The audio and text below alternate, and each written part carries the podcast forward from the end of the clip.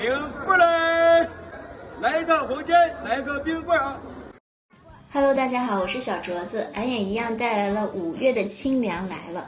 不过啊，五月我以为天气会比较热，天天都是那种可以冷饮伺候，但是没想到就是连着下雨和稳步不升高的气温，让这个冷饮呢就变成了我的梦想。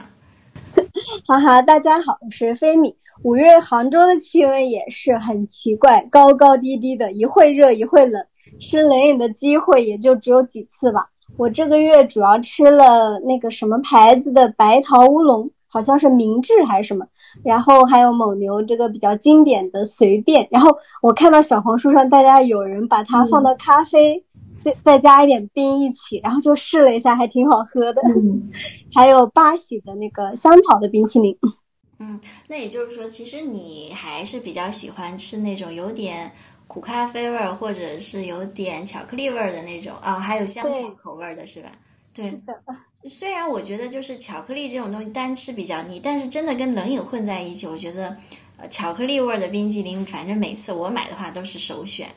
那你选择这几款，你主要是因为什么？就是你刚刚说了蒙牛经典，你是一直是比较喜啊、习惯的感觉。那后来的这个你说的是不知道什么牌子的白桃白桃乌龙啊，还有这种八喜的香草冰激凌，你是选择它是因为新颖、包装好看，还宣传做得好，还是什么原因？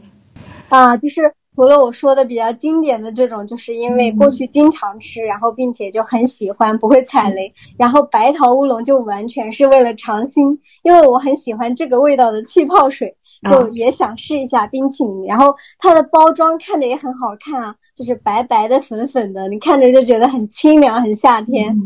但是事实证明，味道很一般，就还十几块一支，根本就不如它嗯那个气泡水的味道。哦，看来是个雪糕刺客。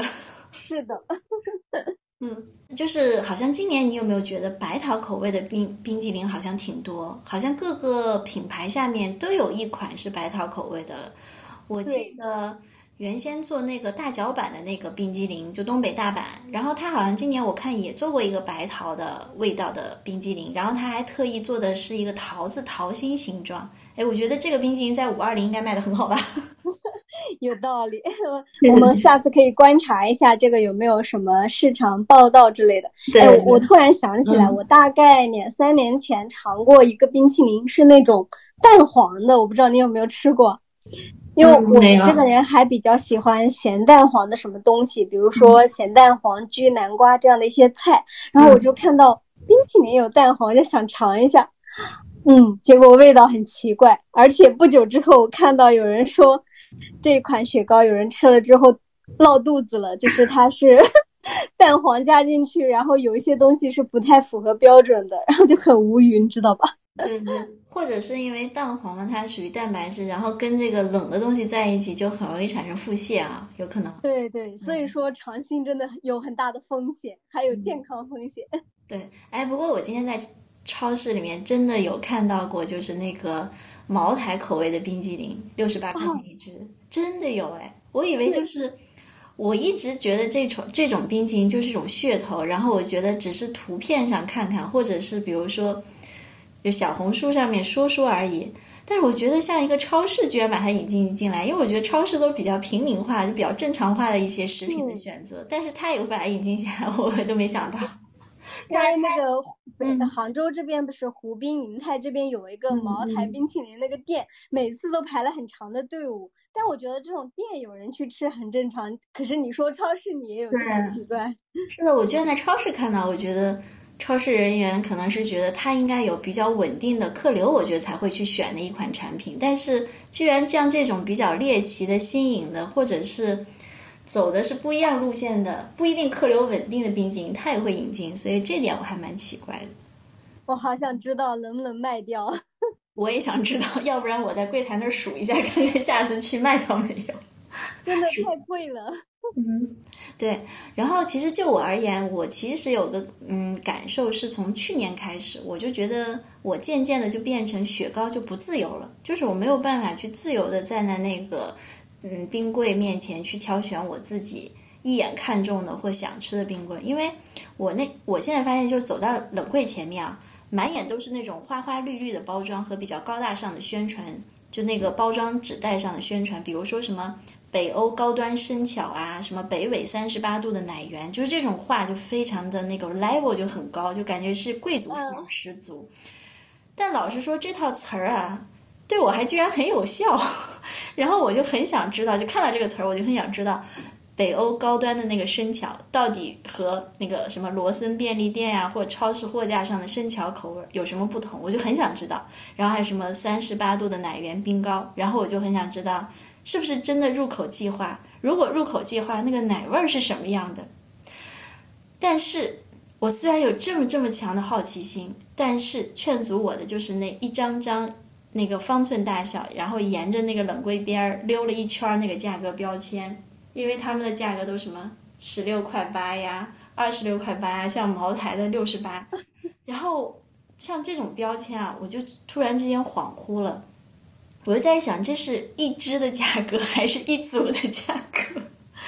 然后就更神奇的是，我就在那边站着，居然做数学题，你知道吗？我在那边算啊，如果是一百克的冰激凌，价格分别是多少？然后哪个牌子更划算一些？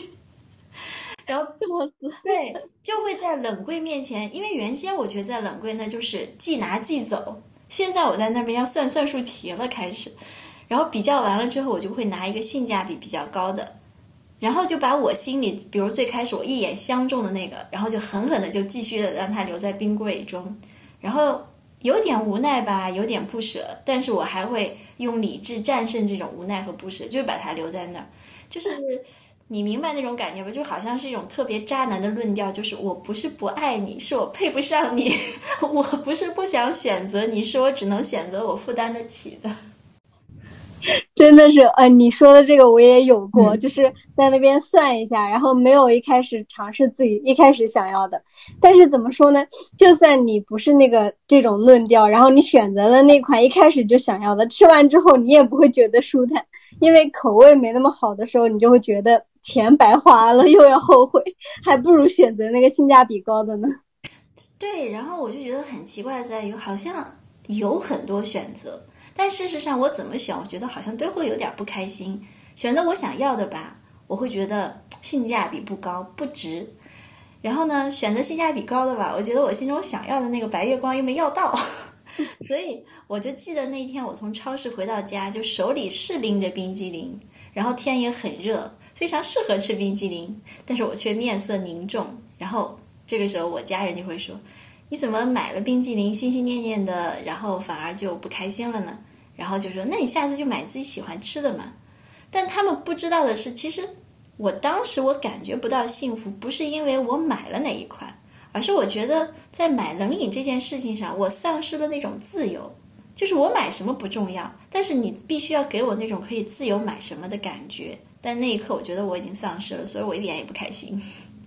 对，其实当你站在那个冷柜旁边去算那个价钱、算性价比，然后再做选择，就已经削弱削弱了你那个天热的时候想吃雪糕的冲动。对，我觉得你已经不自由了，就在那个时候。是的。就冲动是感性的，算题就很理性。人要是理性之后，就会降低很多的消费欲望。比如你会说女孩子吃冷的不太好，然后与其吃冷饮，不如回家喝温开水。然后这样的事情多了，人就会没有欲望，渐渐就有有一种。皮筋拉的太长，皮软了，再也回不去的感觉。我我经常有的时候用这个去控制自己买东西，比如说把他喜欢的加了购物车，然后你经常看一看，然后你去算一算，我什么时候会用上它，什么时候会穿，然后这样算计下来，我就不想要了。对，就看着看着就不想买了。对，我我发现就是他需要一点冲动。对对对。反正嗯，我觉得我就是个俗人吧。我，但是我还是觉得不想活得那么无欲无求。然后我还是很向往那种，想到了呢就要吃一点，想了想买什么衣服就买一下，想要去玩什么就去。不过当然不会过度啊，但也就绝不能是那个这个没意思，那个没必要这种一直去克制自己的欲望。我不喜欢这种生活。对，我就觉得。像是那种欲望感极低的人，我会觉得靠近他们就有点累，因为我觉得欲望感极低的人传达出来的信号就是这个没意思，那个也没必要，那你就不知道怎么样让对方觉得开心，然后怎么样通过对方的开心也让自己开心起来。那我就觉得这样的人会有一种隔离感，然后这样的事也会让人觉得好像生活少了点味道，是吧？对对，是的。而且我觉得，就是我们上升一点高度啊，我们说说经济的事儿。哎，聊经济了，开始。哎，可以。对，就是购物消费的拉动本来就是靠冲动的，就是刚刚你也说了，如果你购物车里面那一下你不买，其实大部分时候你后面是不会买的。对，因为你会想，这个衣服可能跟我的牛仔裤不搭，然后这个鞋子我有一双类似的，你其实大概率就不会买的。所以我觉得这个。购物啊，有的时候真的要靠冲动。然后我之前在刘润老师那个商学课、商学院的那个课上听过这样一个分析，就是说，为什么现在你看网络购物，我们大家特别会讲究什么包邮啊、满减呐、七天无理由退换？为什么？就这些商家为什么会提出这样子的服务？因为这些东西对商家而言其实是一种利益的折损，对吧？但是他却愿意提供。因为这些手段，刘润老师说，都是让在消费者在看中一样商品到下单这样商品的过程中，让整个过程丝滑无摩擦。你想想看，你下呃开始加入购物车，你就开始担心邮费怎么付，然后你就开始跟他讨价还价，可不可以减点那个价格。比如说给我点优惠啊之类的，还有你会担心，哎，我这衣服买回来我不喜欢怎么办？所以这些问题多了，你就会慢慢的削弱你的购物冲动，你会觉得好好烦啊，我就不想买了。但是你想商家包邮，不用担心邮费，满减，你自己把凑单算好，你会有一种讨价还价很成功的那种打了折扣的满足感，还有七天无理由退换，不喜欢再退回来呗。然后你就会觉得这么一个套路下来。就短时间之内让你觉得买呀，就觉得很很有那种冲动，就很想落实。所以我就觉得，按照经济学的原理，购物本来就是一个要靠冲动拉动。但是在反观雪糕这个事情上，你却发现它拼命的很多牌品牌在高价格上在做文章，在增加消费者的这种购物摩擦。就像我，我在那边开始算题，那你觉得这是不是有点违反商业逻辑呢？很有道理哦。你这么说，突然觉得确实很奇怪。就是现在我在网上买东西，它有什么退货运费险，然后我就会马上买了，然后觉得可以换。但是雪糕就把价格搞成这样，各种就是让人想算一算啊，我买哪个划算，就很不科学。不过反商业逻辑，我倒是没想那么多。但是我隐约觉得，我们现在买一支冷饮的感觉，就和小时候买一根冰棍的感觉很不一样。比如我们小时候，你说我们买一根冰棍是为了什么呢？就很热，想吃冰的，然后冰棍比较好吃，甜甜的，对吧？但是我们现在买一支冷饮的目的是什么？就你刚刚说了这样一句，北欧高端生巧，它有什么不同？北纬三十八度的奶源怎么丝滑了？就你开始为了尝试这些东西去买冷饮了，不一定是说你很想吃很热之类的。对，嗯，哎，不过我觉得你这个解释好像很独特啊，好像是在某种程度上把刚刚那个反商业逻辑，好像有点点就是在解释为什么雪糕。对，就为什么雪糕在高价格上做文章？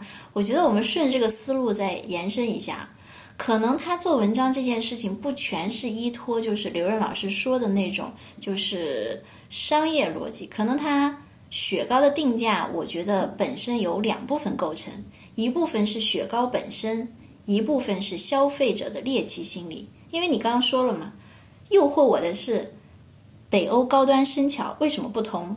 北纬三十八度的奶源，它怎么就丝滑了？就是这种猎奇心理，我觉得是没有上限的。你你比如说是那个中雪糕，最开始不是说什么雪糕中的爱马仕？对呀，爱马仕对吧？我要试试看。然后你 你说高端生巧丝滑享受，哎，那我也想要试试看。这个想试试看，我觉得是没有边界的。你比如说五十块的爱马仕雪糕，爱马仕你想试试看，五百块的你也会想试试看呀，只要你对吧有那个冲动。所以我觉得这个是没有边界的。这样的话，它这部分呢，就是为了消费者的猎奇心理设计的价格区域就慢慢上去了。只要人们想猎奇，最终都会有一个群体恰好就愿意买。但是落实落脚点在雪糕本身，我觉得应该没有那么贵，成本价就是那些啊，就大小也就那，它也不能做的 plus 很大很大那种。所以我觉得。这部分的价格应该是比较低的。就比如说我这次回家吧，嗯，家里面不是也有一个养牛场嘛，也会做奶制品、冷饮之类的。我发现它有一款呢，就做出来跟那个中薛高的味道是一模一样的，然后呢，价格却只有中薛高三分之一都不到。中薛高当时不是卖十七、十八一支嘛，家里的那个就五块钱。所以在雪糕的价格上，我觉得这本身是有上限的，因为它成本价嘛就是这么多，但是猎奇心理就没上限。所以我觉得，有可能它的这个反商业逻辑就是为了顺应。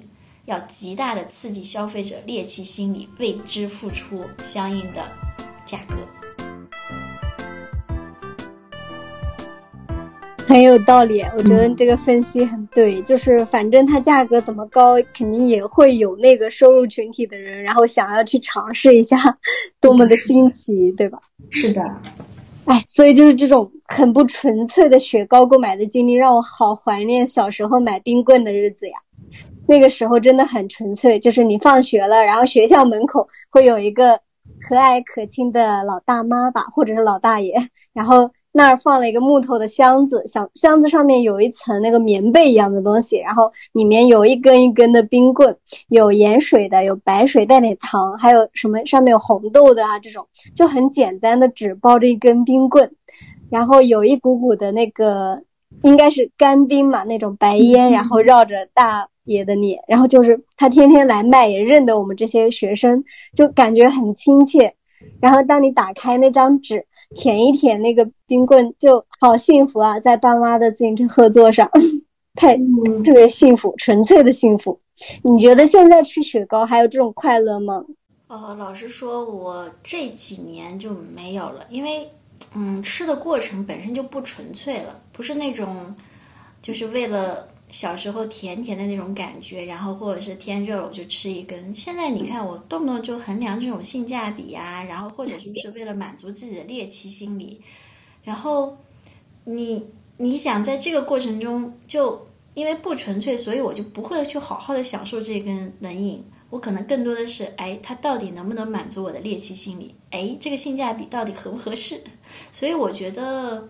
就我们现在看起来获得了更多的选择，其实上都是掉进了那种商家预设的选项。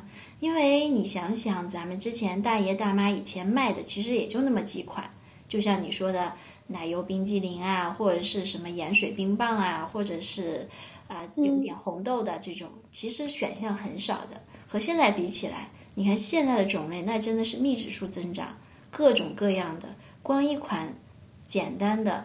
白桃口味的，它就可以做很多什么白桃和抹茶在一起，白桃和生巧在一起，然后对，还有什么白桃还有加那个什么巧克力珠在一起的这种，就各式各样都有。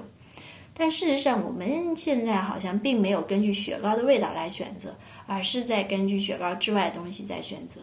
所以你看，要么是性价比，要么是因为商家宣传出来的那种让我们想要去享受的那种奢望。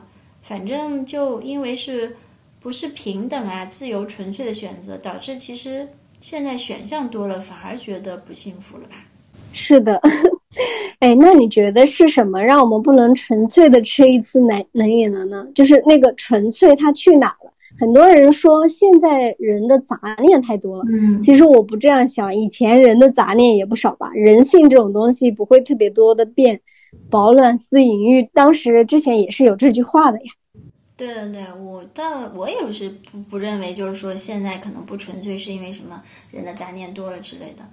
嗯，就比如我们小时候去买冰棍的老大爷老大娘，我们就顺着想一下，如果那个时候学校边上有很多人和他们一起卖，然后同时每个月还要搞什么探店打卡呀，然后评选出什么某校第一网红冰棍摊，然后进而。再搞一个什么区级第一网红冰棍摊就 PK，然后还有什么进军市级啊、省级、国家级、世界级、宇宙级？我觉得这样大爷、大爷和大娘就就没办法维持原先的那种就是纯粹的卖冰棍的状态了。它就会有很，它本身我觉得就会有很多杂念，它的味道、包装、宣传，甚至可能虚假宣传吧，肯定都要跟上。就。所就是我觉得，不是他本身想要杂念变多，是因为他想适应这种环境的变化，他要有一种适应这个环境变化的一种打法，一种生存方式。哎，就比如当时我们好像小时候不是看过一个春晚小品嘛，就是巩汉林老师和赵丽蓉老师的那个什么如此包装。就赵丽蓉老师她唱评剧的嘛，但是她没有办法安安静静唱评剧，她必须要穿上皮马甲，然后还要跳霹雳舞，就混搭，让人觉得不纯粹。虽然那是一个搞笑的作品，但是。我们就会觉得，其实不是赵丽蓉老师她要变得不纯粹，是因为她为了生存，必须要忍耐这种诱发她杂念众生的一种环境吧。嗯，那个小品好早了，但是我印象也很深刻，就他们演的也很好，就是主题非常深刻，然后放在我们现在今天这个雪糕不自由的主题上，我觉得好合适哎。对对对，就是我想说的意思是什么？就是我想说，不是我们生存在这个是。这个环境中的人本身有，就是说主动选择的不纯粹，是因为他被动的受这个环境的变化，然后导致他不纯粹。就好像我最近在徐志远的一个十三幺系列，就那个他的一套书嘛，系列三里面，然后读过一段他跟那个陈嘉映的对话。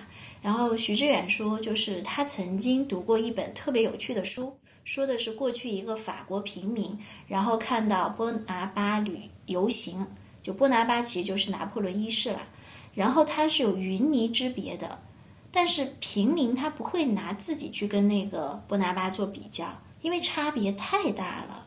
但是现在你再看看，我们打开电视、打开网络、打开手机，就每个人都可以在电视上看到比尔盖茨的穿着。哎，他穿的跟我们一样的牛仔裤，他穿的跟我们一样的白衬衫，看起来长得也跟我们差不多，也没有多帅，也没有很特别。然后表达说话也不是很神秘，然后就会给我们造成一种错觉，就是我也可以跟比尔盖茨一样。所以陈嘉映就是说，就是不要动不动在全国范围内就搞一个什么啊什么评比呀，比如说十三幺之类的，你可以自己设定一个小的范围，比如说首师大哲学系搞个十三幺，那一共就十几个老师，每个人都有被邀上的可能性，就是说。你还是要去想想，我们去主动的去重建一个小圈子，这样有可能我们才能慢慢的就是屏蔽这种杂杂念众生的环境。嗯嗯，我觉得很有道理。就我现在经常会看到网上的一些商品的宣传什么之类的，他就会在那边强调是明星同款，然后比如说这个。明星在出现在机场，然后他这个衣服、这个配饰、这个包，然后你都可以去买。然后我就会发现，之前有新闻报道，有很年轻的，就大概是未成年吧，然后他就会要求父母去给他买这些东西，是同款。然后我觉得，其实这种明明是有很大的差别，但是他看到他这种宣传，就觉得我可以得到，但是他购买了之后呢，他没有同等的收入、同等的生活去匹配他。就感觉其实并不好，所以就是你说的这个道理，就是界限这种有的时候它是对个人安全感和幸福感的一种保护吧。比如说你在学校在一个班当第一名，你很幸福，但是说别人要是告诉你说你这一个班的第一之后还有全年级的，然后全整个学学校学校的整个区的整个全国的，那你瞬间就不会幸福了。而且你偏偏你达不到的那个高度，就是那个其他的，比如全国的第一名，他看起来其他地方跟你一样，然后你就更加不能专注你已经获得的那个班级第一的幸福了。对对，就我觉得，就是人动不动就会把这个比较的范围扩大到很很大的一个范围。其实，其实你说人不比较是不可能的，对吧？但是在比较范围一旦扩大的情况下。然后，尤其是又会给网络信息的这种感觉，好像是平等化，又会给我们造成一种错觉，就是我也可以这样。然后最终就导致我们要和明星穿一样，我们要和明星化一样的妆。但是事实上，明星跟我们就是不同赛道的两个人，甚至比如说可能是不同楼层的两个人。对，没有人会真实的感受到其实赛道不同，没有人真实感受到楼层不同，就觉得好像所有人都住在大平层里面。对，是，嗯，所以我觉得，就是人们总觉得这是个人的问题，但事实上，我觉得这不能说是一个人的心态好不好，因为现在好像之前我在得到就是听罗振宇老师的一个话，他是说好像介绍过一个观点，就是说一个人的颗粒度现在好像在这个社会里慢慢的就变小了，因为就像我们刚刚说的，感觉好像一个人就在一个社会大平层里面，然后但事实上他对自己的这种保护能力，包括心理的保护，还有包括一些自己切身利益的保护都比较弱，所以一个人的颗粒度降低，然后就导致当这个人相较一个社会的时候。其实是很难做到瞬间都适应的很好的。是的，嗯呃，之前我看到有一些地方人们在谈那个宋韵，就是宋朝，呃，那个时候人们已经也有冰淇淋可以吃嘛。他们就说到那个时候，不管你是市井小民还是达官贵人，你到酒楼饭店去吃饭。该用什么器皿承载呢？他就会用什么器皿，比如该是金器的就用金器的，该是银子的就用银子的，然后并不会因为你吃的便宜就用普通的，说看到官二代、富二代就给你用更高级。所以那个时候人们的幸福就来自我能够够得到。然后刚刚咱们谈到的界限的时候，我就突然想到，其实够得到的前提就是一个界限，比如说那个咱们很熟悉的。北宋画家张择端，他那个《清明上河图》上，二十多个遮阳伞下面都有各种饮食吃的，然后挂着那个影子的招牌，就分布在各个大街小巷。这次这些那个摊位面前，他都有很长的队伍在排着等着吃，这就是一份心满意足啊，就很和谐。就有时候还挺向往这样的一个社会。然后之前去年咱们看那个。叫什么来着？梦华录，然后就还挺想回去吃的，看那个里面的东西。对我当时也在想《梦华录》这个电视剧的时候，我写这个稿子的时候在想，嗯，你说当时他那个就是呃《梦华录》里面的那个刘刘亦菲扮演扮演的赵盼儿，然后包括他下面不是还有那个宋允章的那个琵琶，还有包括他那个三娘的果子。其实他也只是在那一方，然后比较有名，然后有点特色。你说要是走出那一方，你说要是跟整个那个汴梁、汴梁，然后或者是整个就是再再往外面再扩一展范围的话，你会觉得赵盼儿还会那么幸福吗？赵盼儿还会有精力去和顾千帆谈恋爱吗？我觉得就没有啊，因为其实当时人们够得着，就像包括赵盼儿她的经营，她能够维持一方的这种。有特色就可以了，他不需要将他的那个经营扩扩大到多么大的范围，所以我觉得这就是刚刚你说的，为什么大家会比较心满意足和特别和谐的地方，就是我只要这一方，我主动的建立起了一个界限，那我就觉得我能做到这一方的头头呃头部，我觉得就开心，不像现在人人都觉得我要达到这个头部之外，还有更多的头部。反正我每次关上网络，我说实话，我都觉得我好像是世界上最悲惨的那个人。对呀，就是他们嗯发出来的，你感觉大家都是年薪千万，然后开着豪车，住着豪宅，我的天！对，而而且感觉好像他们真的是起点跟我们一样，甚至起点不如我们，但是他们现在瞬间的都模式化、标准化成功了，然后觉得难道天下的 loser 就我一个吗？那你说我还能自洽吗？对这种东西看多了真的很焦虑，然后我就选择不去看这些了。是的，所以我就觉得，就是因为人人都想达到那个统一大平层标准线上以上的那个头部，所以这种环境的内卷就导致每个生存其中的人，大家都会情不自禁的卷起来。然后我们再回到今天的话题，就是这个做冰激凌。那好吧，你看材料口味儿，因为成本就是这些嘛，材料口味上的卷不了了。那怎么办呢？然后就只能扩展到人们猎奇心理上卷得了，卷起来。然后你说，哎，你的雪糕是爱马仕的尊贵享受，然后我就说啊，我的雪糕有北欧高端生巧的绝妙体验。然后你看这些描述都很虚，但是正是因为这种虚，它不占空间呀，所以才能让人无限的卷，所以这个价格就这么上去了。哦，真的是这个分析就是这样。然后突然感觉很累，然后就。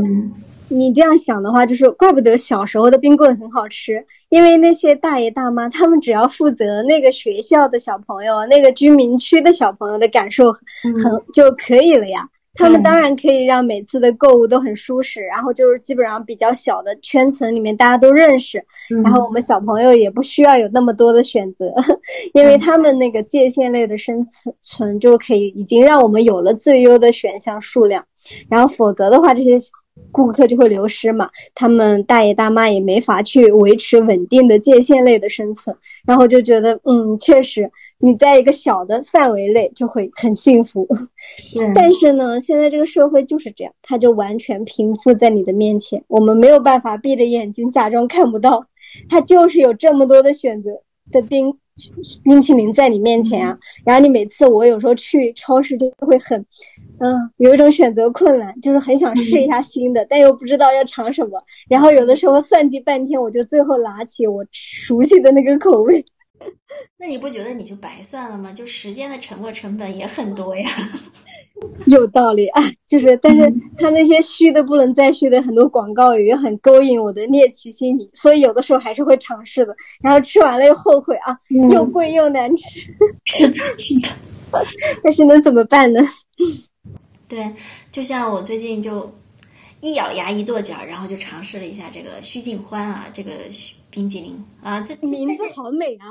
对，在在这个地方我们说一下，就是个人的感受啊，你就是别人说须尽欢好吃，你们也可以觉得它好吃。我个人感受，须尽欢它的这个香精味道太重，就香香精味太重。嗯，我感觉吃这个雪糕不是为了解渴降温的。更多好像是在闻一朵玫瑰花的味道，就是这个感觉。啊，加了太多了。对，然后呢？所以，我甚至在想，须尽欢它的价格贵在哪儿呢？就贵在最后这根冰棍棒上有一个人生得意须尽欢这个唐诗上。哎呀，所以我就在想，怎么办？你看，我一咬牙一跺脚想去猎奇心理，最终我还是觉得好像是踩坑了。所以我有时候在想。这就是可能就这个事件啊，就让我在想，这就是为什么我们今天要做一些做旧时光的系列的这个初衷，就是我们现在这个社会就面面对这些没有办法的东西，因为我们不能改变环境嘛，个人力量比较有限，所以我觉得我们想要让自己在这个在这样子的一个环境下生活的比较自由、比较独立，我觉得最终可能还是要从最初简单的东西出发，比如说就像你说的。我算了半天，我还是选择我熟悉的随便啊，然后巴西香草口味，可能这种就是外界世界不断的变化、变化、变化，是个熵增的过程。而我们呢，从最初简单的东西出发，其实是一种对抗这种信息庞杂冗余的一种熵减的过程。要不然的话，我觉得我们真的没有办法再好好的吃一顿冷饮了。因为所谓的最简单，就是你想想啊，你小时候吃冷饮的心情。你其实就是为了甜甜的那种感觉，或者是冰冰凉的感觉。你那个时候会管生巧是不是高端的吗？你那个时候会管你手中的奶油冰棍是奶源是不是北纬三十八度的吗？你根本不会管这些事，对吧？你只要得到那种甜甜的，满足放学想要吃一根冰棍的心理就好了呀，很简单。对。就本来很简单，为了吃冷饮而吃冷饮就好了。抛开那些乱七八糟的宣传和包装，就像那个大爷大妈他们冰棍箱子里的冰棍，你就问自己，你是喜欢盐水的、巧克力的、红豆的，喜欢哪个就吃哪个好了。对对对对对，我觉得就是一切从简出发，可能是我们对应这个社会，就是外界信息不断上增的一个比较好的一种自我保护的方式吧。哎哎，好了，我我觉得我们今天节目好像有一点点严肃啊。我们既谈到了 经济啊，这个商业的东西，也谈到了人性的部分，然后还有什么一个雪糕的不自由，然后反映出这种信息熵增之后，我们要用熵减去对抗它的这种束缚感。然后呢，我们也聊到了这个宋朝人也开始吃冰激凌，而这种宋韵的美好其实就是来自于一个熵减的过程。哎，我突然觉得就是还挺奇怪的，就是小的时候我不能说我想吃就吃嘛，因为你没那么多钱。然后我就想着我长大之后我一定要，嗯，有很多钱，然后可以很快乐的吃自己想吃的冰淇淋。但是当你现在长大赚钱了，然后经济独立了，你发现你不能，你没有雪糕自由了。然后你突然觉得赚钱独立的意义何在？对呀，就长大了。果然也没有那么容易呢。嗯，是的。然后这期的话题怎么说呢？就像你说的，有点无奈。然后就也，我们本来是想谈吃的很开心，就突然又变得严肃起来了。也没办法，嗯，就小时候的那种感觉，我觉得并不是来自小时候的冰棍。其实说味道的话，也不会有特别大的变化，而是那个时代它运作下的一种凝聚。少了时代的背景，一个冰棍它是没有办法给我们小时候那种纯粹的快乐的。是的，我在做这期节目的时候，我就看网上很多人就在说啊，你还记得童年的那个冰棍的味道吗？我们很怀念童年的冰棍，或者是小时候的冰棍去哪里了？嗯，其实不是小时候的冰棍去哪里了，是小时候孕育那根冰棍的那个环境变了，因为时代过去了，所有生产冰棍的厂家他都必须换一个打法，所以你要想延续这种小时候的快乐。并不能够说我再吃一根小时候那样的冰棍就能满足了，而是整个环境都变了。你即便在现在的环境中拿着小时候那根盐水冰棒，我觉得你依然也是不快乐的，是吧？因为环境变了嘛，大家打法都不一样了。嗯，好吧，那我们最后就念几句这个杨万里的诗歌，然后对这个雪糕的主题，我们做个 happy ending 吧。因为今天说了嘛，有点无奈，我们需要一个 happy ending，让自己 happy 一下。好呀，嗯。他是这么写的，就是似逆还成爽，才凝又欲飘，欲来盘底碎，雪到口边消。希望呢，这最最原始的一点零版本的这首雪糕诗，让我们都能从中找到那种简简单单的吃冷饮的快乐。啊，他写的就让我突然很想吃了。对，我觉得你看他是不是描述的真的是吃冷饮的那种最原始的快乐，对吧？对呀。就是有你刚刚说的那个，嗯，白气飘出来呀，然后呢，它有一种那个碎在口中的感觉，然后冰冰凉的东西又在雪边融化，然后消除了你剩下的那种很炎热的感觉，就很是的，对。感谢镯子给我们挖出了这首诗，虽然我看过一些杨万里的诗集，但我都没有看到这一首。嗯，那我们今天的节目呢，就到此结束啦。下个月就是六月了，然后终于要有我们期待已久的小长假了，端午。然后，所以呢，我们想和大家聊一聊记忆中的粽子，你最忘不掉的是什么呢？哎，其实我这个时候已经想到一个答案了，不过我先卖个关子，我们下次再聊。好呀，我们下次再说。我也想到了。